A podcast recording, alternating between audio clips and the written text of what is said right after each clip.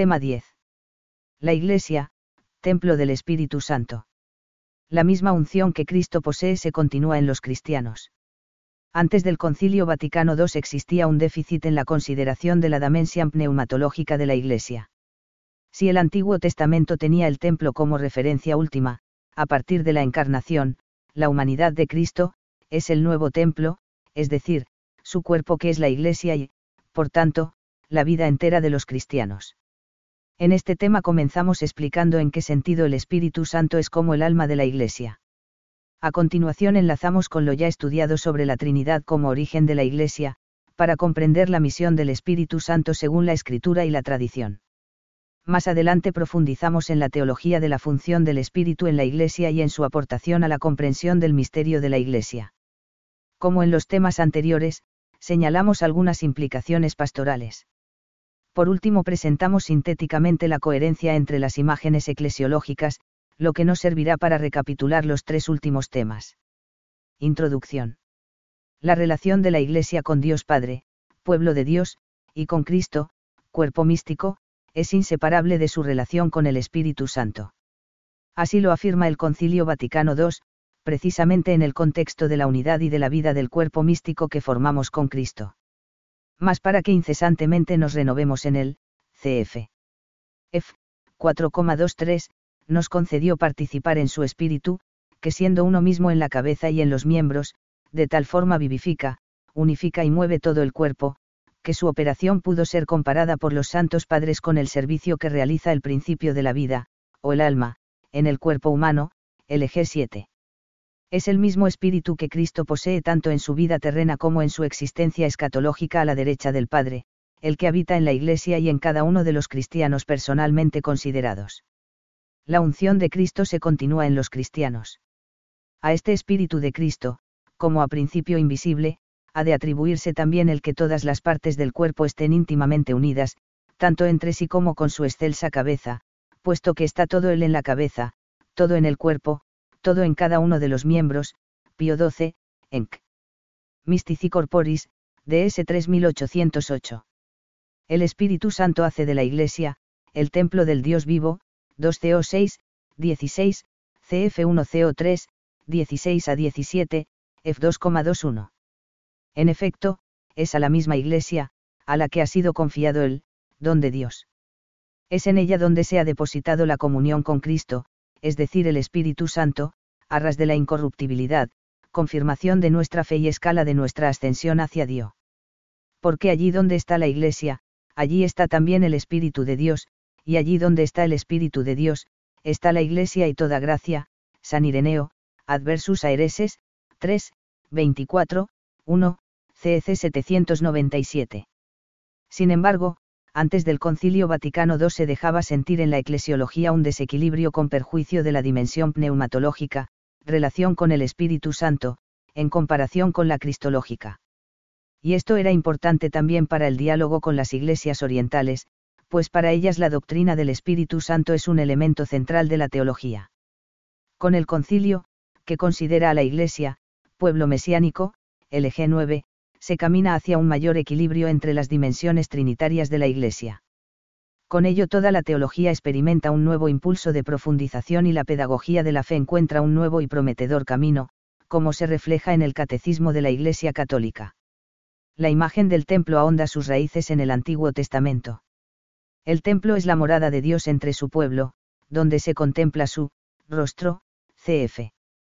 Sal 42, 3, y se celebra su culto con ritos, sobre todo la celebración común de la Pascua, y sacrificios. Con la encarnación del Hijo de Dios, la humanidad comienza a ser, en Cristo, morada de Dios. Cristo es el verdadero templo de Dios, el lugar donde reside su gloria, CEC 1197, la morada definitiva de Dios entre los hombres. Como fruto de la redención obrada por Cristo, el Espíritu Santo actúa en la Eucaristía, haciendo de toda la Iglesia, cuerpo místico, el nuevo templo único, que reúne a todos los cristianos de todos los lugares y tiempos, de una manera más real y profunda que ningún templo de piedra. El antiguo templo da paso al nuevo, cf. MC 15, 38. Los templos cristianos son morada de Dios sobre todo porque guardan la Eucaristía, de modo que son a la vez símbolo de un templo más profundo y amplio, el cuerpo glorificado de Jesús. El templo de Dios es ahora la Iglesia, pueblo de Dios y cuerpo mismo de Cristo tal como vive y actúa en la historia, siendo edificado por el Espíritu Santo con las piedras vivas que son los cristianos. La Iglesia es el verdadero templo de Dios en el mundo. Y como decían ya los medievales, la Iglesia no son las piedras, sino los fieles. Esta construcción recibe diversos nombres, Casa de Dios, Casa de Dios, 1 Tim 3, 15, en la que habita su familia, Habitación de Dios en el Espíritu, F2, 19 a 22, Tienda de Dios con los hombres, AP 21, 3, y sobre todo, Templo Santo. Representado en los templos de piedra, los padres cantan sus alabanzas, y la liturgia, con razón, lo compara a la ciudad santa, a la Nueva Jerusalén. En ella, en efecto, nosotros como piedras vivas entramos en su construcción en este mundo, CF 1P2, 5. San Juan ve en el mundo renovado bajar del cielo, de junto a Dios, esta ciudad santa arreglada como una esposa embellecidas para su esposo, AP 21, 1 a 2, CEC, N 756. El nuevo culto, culto espiritual, es, por tanto, la entera vida de los cristianos, tanto en su dimensión personal como en su dimensión social eclesial, es decir, en la Iglesia y en el mundo. Este culto está fundamentado en la fe, centrado en la celebración litúrgica y se extiende a la vida cristiana, que es toda ella vocación a la santidad, cuya sustancia es la caridad. 1. El Espíritu Santo, alma, de la Iglesia y principio de su unidad. En el mismo lugar en que trata de la Iglesia como cuerpo de Cristo, dice Lumen Gentium que la acción del Espíritu Santo, pudo ser comparada por los santos padres con el servicio que realiza el principio de la vida, o el alma, en el cuerpo humano, N7. Con anterioridad afirmaba la Mystici Corporis, 1943, que el Espíritu Santo es, el principio de toda acción vital y saludable en todas las partes del cuerpo místico, N26. El Catecismo de la Iglesia Católica completa y desarrolla esta doctrina diciendo que el Espíritu Santo, actúa de múltiples maneras en la edificación de todo el cuerpo en la caridad, cf. F4, 16. Y lo realiza concretamente, por la palabra de Dios, por el bautismo y los sacramentos, por la gracia, las virtudes y los carismas, CFN 798. Los teólogos, en particular San Agustín, Santo Tomás de Aquino y San Roberto Bellarmino, observan que, alma de la Iglesia, es una imagen para expresar que el Espíritu Santo vivifica y unifica invisiblemente a la Iglesia, primero a Cristo, la cabeza, y luego al cuerpo, de modo que Cristo no ejerce su capitalidad sino es por medio de su Espíritu.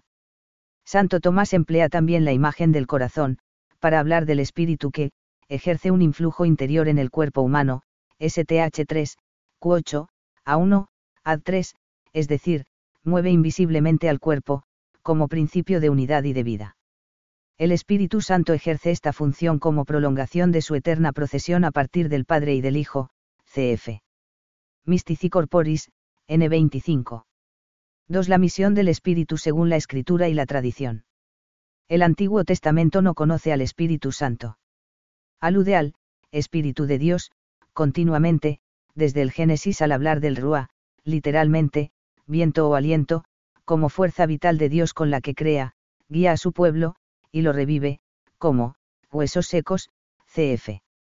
Ed 37, 1 a 14, sobre todo a partir de un momento en que se dará la efusión universal de su espíritu, cf. El 3, 1 ss. En el Nuevo Testamento el Espíritu Santo acompaña a Jesús, que lo promete y envía a sus discípulos, para que esté con ellos en su misión hasta el fin de los siglos. Así lo testimonia la Sagrada Escritura y, tras ella, la tradición de los padres y el magisterio, concretamente el Concilio Vaticano II. 2.1. El Espíritu de Jesús, el Espíritu Santo y Jesús de Nazaret. Como ya hemos visto al estudiar el tema de la Trinidad y la Iglesia, tema 7, el Nuevo Testamento revela al Espíritu Santo como persona divina ligada por su misión a Cristo. El Espíritu Santo, como confiesa el credo, habló por los profetas, lo que incluye la inspiración de la Sagrada Escritura. De esta manera el Espíritu actualiza el designio amoroso de Dios Padre al crear al hombre como imagen y semejanza de Dios, revelando progresivamente su palabra, logos, en la historia hasta la plenitud de los tiempos en Cristo. Retomamos ahora los aspectos principales de la relación entre el Espíritu Santo y la Iglesia, y concretamente por la vinculación del Espíritu con Cristo, ver anteriormente en el tema 7 la cuestión de la misión doble o conjunta del Verbo y del Espíritu. Como fruto de la encarnación, Cristo es el ungido por el Padre con el Espíritu Santo. Esto se realiza en el seno de María. Dios, que da la vida divina al hombre, entra en la historia como el Logos que asume, por obra del Espíritu Santo, una naturaleza humana. Y luego el mismo Espíritu Santo es también el que incorpora a los cristianos al cuerpo místico. La relación entre el Espíritu Santo y Jesús de Nazaret está recogida sobre todo por el Evangelio de San Lucas. Antes de la Pascua, el Espíritu, es dado, a Jesús, lo posee, le vivifica y le impulsa en su misión, esto se ve en la encarnación y en los sucesos que la rodean, en el bautismo del Señor y su ayuno en el desierto, en su enseñanza, oración y milagros, donde actúa la fuerza del Espíritu Santo. Cristo recibe el Espíritu, sin medida, lo que hace que Jesús sea un nuevo templo, el templo definitivo del reino de Dios. Sus palabras son, espíritu y vida, y de Cristo brota el, agua viva, para renacer de lo alto. Los verdaderos adoradores del Padre, le adoran, a través de Jesús, en espíritu y verdad. 2.2. La misión del Espíritu Santo a los discípulos en el Evangelio de San Juan. Esta misión supone, como hemos visto en los temas y párrafos anteriores, que Jesús es, según los sinópticos especialmente Lucas el ungido, el Cristo, el Mesías. También el Espíritu Santo es prometido y entregado por el Señor a los suyos, ya desde su vida terrena, como destaca el Evangelio de San Juan. El Espíritu Santo suscita la fe de los discípulos y les va llevando hasta la verdad completa, se les promete como paráclito que les vivificará, a partir de la cruz, y dará testimonio de la gloria de Cristo, porque es el, Espíritu de la verdad, que permanece con los discípulos, les recuerda las enseñanzas de Jesús, les ayuda en las dificultades. Con su muerte Jesús entrega su espíritu, simbolizado en el agua que emana de su costado junto con su sangre, símbolos del bautismo y de la Eucaristía, y a la vez lo transmite a la Iglesia. Los apóstoles, al recibir el Espíritu Santo, reciben el poder de perdonar o retener los pecados. En síntesis, después de la Pascua, Jesús, entrega, el Espíritu Santo inaugurando el tiempo de la Iglesia. Como ya se ha dicho, el Espíritu Santo lleva a, toda la verdad, a la verdad completa, cf. Y en 16, 13, del designio salvífico, que incluye el misterio de la Iglesia y de su santidad, así como la vida, el testimonio y la misión de los cristianos. 2.3. El Espíritu Santo en la comunidad cristiana, Hechos de los Apóstoles y Corpus Paulino. El libro de los Hechos, como ya hemos recordado, suele denominarse el Evangelio del Espíritu Santo, la misión de la Iglesia es presentada como un camino en el Espíritu, que la acompaña e impulsa, incluso más allá de los límites del judaísmo, así Pedro en casa de Cornelio reconoce que a Jesús le ungió Dios, con el Espíritu Santo y poder.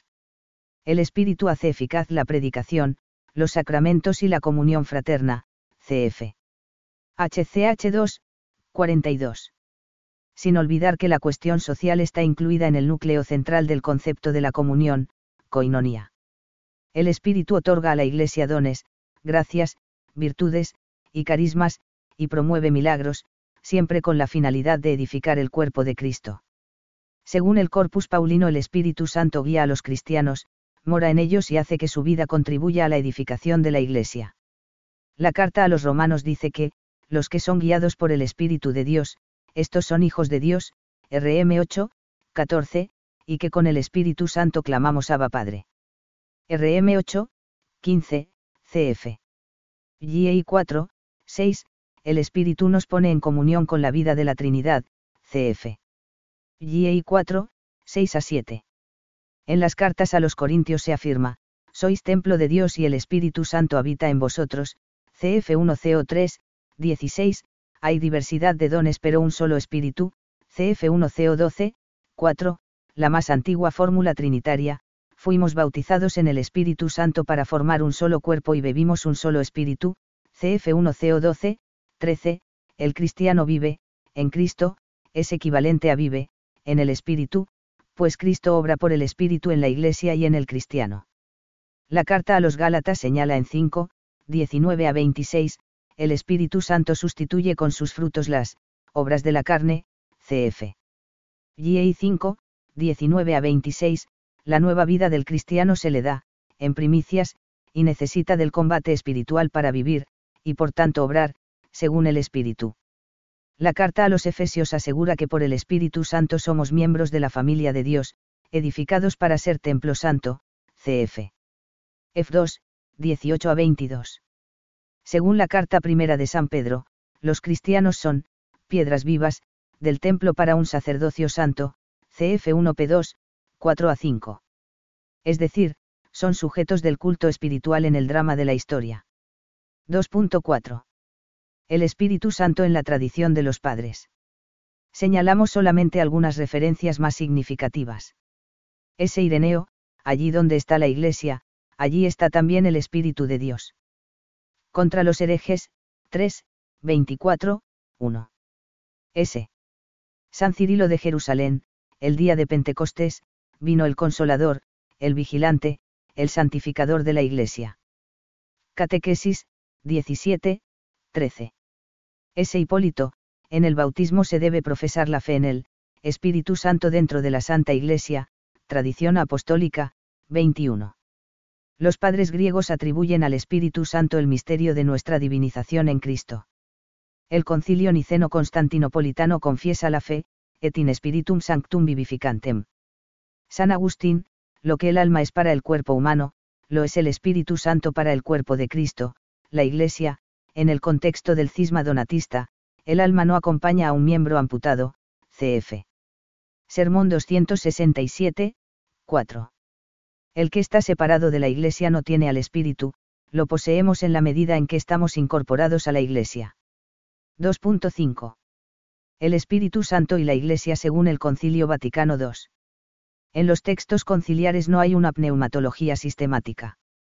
Sin embargo, el concilio presenta la Iglesia como misterio y sitúa ahí la obra del Espíritu Santo, cf. Eje 4 y 7 el Espíritu la vivifica para que su cuerpo crezca. San Juan Pablo II afirma que la enseñanza del concilio es esencialmente pneumatológica, impregnada por la verdad sobre el Espíritu como alma de la Iglesia, cf. Enc. Dominum et vivificantem, 18 de mayo de 1986, N26. El Espíritu Santo es el principio de toda acción vital y verdaderamente saludable en todas las partes del cuerpo, Pío XII, Mystici Corporis, DS 3808. Actúa de múltiples maneras en la edificación de todo el cuerpo en la caridad, cf. F4, 16 por la palabra de Dios, que tiene el poder de construir el edificio, HCH 20, 32, por el bautismo mediante el cual forma el cuerpo de Cristo, CF1CO12, 13, por los sacramentos que hacen crecer y curan a los miembros de Cristo, por la gracia concedida a los apóstoles que entre estos dones destaca, LG 7, por las virtudes que hacen obrar según el bien, y por las múltiples gracias especiales, llamadas carismas, mediante las cuales los fieles quedan preparados y dispuestos a asumir diversas tareas o ministerios que contribuyen a renovar y construir más y más la Iglesia, LG 12, CF. A3, CEC 798. 3. Teología de la función del Espíritu Santo en la Iglesia. Después de recoger sintéticamente algunos presupuestos, señalamos aspectos de la teología contemporánea que muestran cómo ayuda la imagen de la Iglesia templo del Espíritu a la profundización en el misterio de la Iglesia. 3.1. Presupuestos la imagen de la Iglesia como templo del Espíritu Santo tiene su raíz en el camino del pueblo elegido hacia el Sinaí, como preludio de las moradas eternas. Por ello se celebra la fiesta de las tiendas. En ese contexto tiene lugar la transfiguración del Señor, Jesús es la verdadera tienda, el definitivo templo que contiene la presencia del Padre, que lo cubre con su amor. En la historia, el templo de Dios, que es la Iglesia, crece, con los cristianos. La Iglesia participa de la unción de Cristo con el Espíritu Santo, primero recibe esta unción la primera comunidad de Pentecostés y después todos los cristianos. En este sentido se puede afirmar que la Iglesia no es tanto una, encarnación continuada, de Cristo como más bien la, unción continuada, de Cristo en su cuerpo eclesial. La Iglesia no es simplemente una relación con él, Jesús histórico, prepascual, sino también con el Señor postpascual, que sigue comunicándose con los cristianos por el Espíritu Santo. Tal integración del elemento pneumatológico preservará al mismo tiempo de una teología parcial de la encarnación, que pasa por alto que la encarnación está ordenada a la cruz y la resurrección, con lo que contribuye a un arraigo erróneo de la Iglesia en el mundo y a un optimismo mundano erróneo. J. Ratzinger, en Obras Completas, 8-1, La Iglesia, p. 173. De hecho ya desde el principio Cristo, es el don de su Espíritu. Como hemos estudiado, Pentecostés es el acontecimiento y el signo que consuma la fundación de la Iglesia, según los padres, la Iglesia fue, dada a luz, en Pentecostés, para ser impulsada hacia la misión que se lleva a cabo por medio del anuncio de la palabra de Dios, de los sacramentos y de la comunión fraterna, cf. HCH 2, 42. El Espíritu Santo es principio de unidad en la diversidad y de vida en el pueblo de Dios, y dota a cada cristiano de los dones necesarios para participar en la misión. Los teólogos medievales recogen el papel del Espíritu Santo en la Iglesia, sobre todo Santo Tomás, Cristo ejerce su capitalidad por medio del Espíritu Santo. Por eso decir credo, ecclesiam equivale a decir, credo in spiritum sanctum sanctificantem ecclesiam. Posteriormente en la teología occidental se desdibuja la relación entre el Espíritu Santo y la Iglesia prácticamente hasta el siglo XIX con J. Moller. En el siglo XX, la retoman León XIII y Pío XII, Mystici Corporis. El Concilio Vaticano II afirma que, por el Espíritu Santo el Padre vivifica a los hombres. Y edifica y guía a la Iglesia, con diversos dones jerárquicos y carismáticos, LG 4. 3.2. Algunos aspectos de la teología contemporánea. El Espíritu Santo es como, cofundador, de la Iglesia, junto con los apóstoles por él se realizan y explican las cuatro notas, o propiedades esenciales, de la Iglesia. También por el Espíritu Santo es posible el, culto espiritual, desde el corazón de los cristianos, y congar. El Espíritu Santo hace que el amor, queritas, sea el, contenido natural, de la Iglesia, que une la institución y los carismas, J. Ratzinger.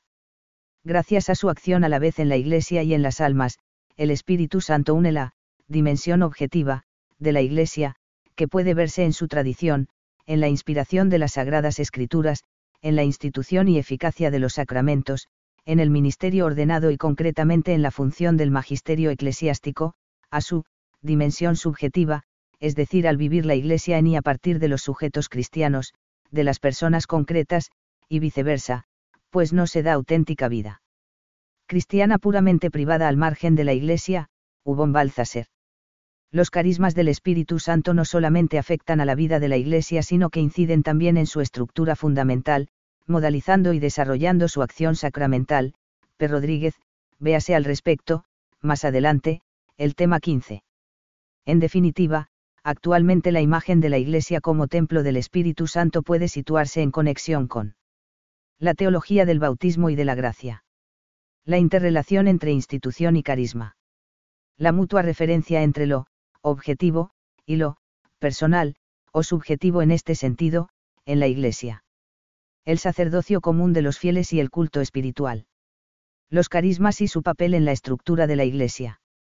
La importancia de la caridad en la edificación de la Iglesia. 3.3. Modo en que la imagen Iglesia Templo del Espíritu Santo ayuda a profundizar en el misterio de la Iglesia. Finalizamos este apartado subrayando las principales aportaciones de la imagen eclesiológica de la Iglesia como templo del Espíritu Santo para una eclesiología sistemática.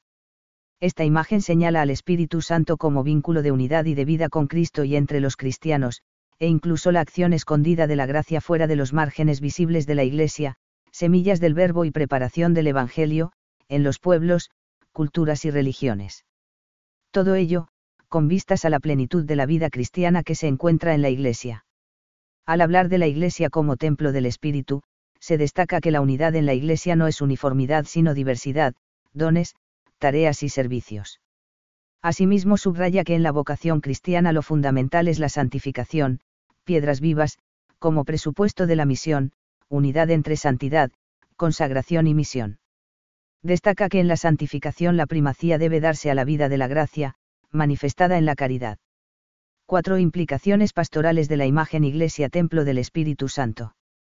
La dimensión pneumatológica de la Iglesia, que redescubre esta imagen, tiene abundantes implicaciones prácticas, educativas y pastorales. Señalemos algunas particularmente significativas. A. Por la acción del Espíritu Santo, la santidad como vida interior de la Iglesia se expresa en la liturgia, cf. la liturgia de la dedicación de una Iglesia, y se prolonga en la vida cristiana como, culto espiritual, logique la treya, RM 12, 1, y como servicio de caridad en el mundo. De ahí la importancia de unir la formación espiritual con la formación litúrgica, sin olvidar la doctrina social de la Iglesia. B. No hay una estructura carismática de la Iglesia independiente de su estructura institucional. Afirmar esto, lo que es propio de los espiritualismos y carismatismos, supone un reduccionismo pneumatológico que olvida la inseparable presencia del Espíritu con Cristo, Espíritu de Cristo. Por tanto, no cabe apelación alguna a la libertad del Espíritu que no deba al mismo tiempo apreciar la autoridad jerárquica de la Iglesia. Gracias al único y mismo Espíritu Santo cabe la armonía entre carisma e institución. C. Los carismas en su unidad, diversidad y complementariedad son dones especiales otorgados para la misión de la Iglesia. Son dones, libres, en cuanto que su recepción por parte del sujeto no está vinculada a la celebración de los sacramentos. Pero el Espíritu Santo no va, por libre, respecto a la misión de Cristo, todo lo que actúa o anticipa el Espíritu es para la edificación del cuerpo de Cristo. Los carismas se han de acoger con reconocimiento por el que los recibe, y también por todos los miembros de la Iglesia. En efecto, son una maravillosa riqueza de gracia para la vitalidad apostólica y para la santidad de todo el cuerpo de Cristo, los carismas constituyen tal riqueza siempre que se trate de dones que provienen verdaderamente del Espíritu Santo y que se ejerzan de modo plenamente conforme a los impulsos auténticos de este mismo Espíritu, es decir, según la caridad, verdadera medida de los carismas, CF1CO13. Por esta razón aparece siempre necesario el discernimiento de carismas. Ningún carisma dispensa de la referencia y de la sumisión a los pastores de la Iglesia. A ellos compete sobre todo no apagar el espíritu, sino examinarlo todo y quedarse con lo bueno, LG 12, a fin de que todos los carismas cooperen, en su diversidad y complementariedad, al bien común, CF1 CO12, 7, CEC 800 a 801. D. Todas las vocaciones y todos los movimientos que se dan en la Iglesia están para manifestar y realizar históricamente la unidad, que es unidad en la diversidad de la Iglesia y de su misión. Por tanto, la autoridad en la Iglesia ha de ejercerse en este fomento de la unidad que respeta la legítima diversidad. 5. Coherencia entre las diversas imágenes o nociones eclesiológicas. Por último, cabe insistir en que ninguna de las imágenes eclesiológicas expresa por sí sola el misterio de la Iglesia, sino que se requieren mutua y complementariamente. 5.1.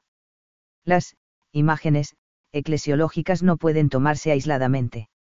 Es importante notar que estas tres imágenes de la Iglesia, como sucede con cualquier otra imagen, no pueden considerarse aisladamente, porque cada una de ellas deja de expresar algunos aspectos esenciales de la Iglesia.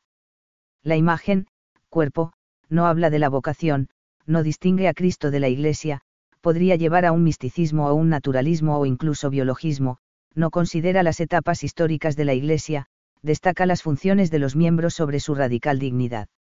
La imagen, pueblo, no destaca la novedad radical de la Iglesia respecto a Israel, incorporación a Cristo, acentúa más él, todavía no, que él, ya, conlleva el riesgo de una visión reducida a lo sociopolítico, la evangelización no se identifica con el compromiso temporal de los cristianos, que es una consecuencia. La imagen, templo, no explica de por sí la estructura visible de la Iglesia, ni la finalidad de su vida espiritual, incorporación a Cristo, ni su contexto histórico, riesgos de espiritualismo y carismatismo. 5.2. Algunas formulaciones sintéticas. A modo de ejemplo pueden recogerse algunas formulaciones sintéticas que unen entre sí las imágenes trinitarias de la Iglesia, con diversos matices. Así pues ora y trabaja a un tiempo la Iglesia, para que la totalidad del mundo se incorpore al pueblo de Dios, cuerpo del Señor y templo del Espíritu Santo, Lumen Gentium, N17. La Iglesia es, el pueblo de Dios que existe en la situación de cuerpo de Cristo y templo del Espíritu, y congar. La Iglesia es hija del Padre, y cuerpo de Cristo, animado por el Espíritu Santo, en Esilanes. cabría decir que la Iglesia es el misterio del nuevo pueblo de Dios, cuya novedad consiste en ser el cuerpo de Cristo ungido con el Espíritu Santo.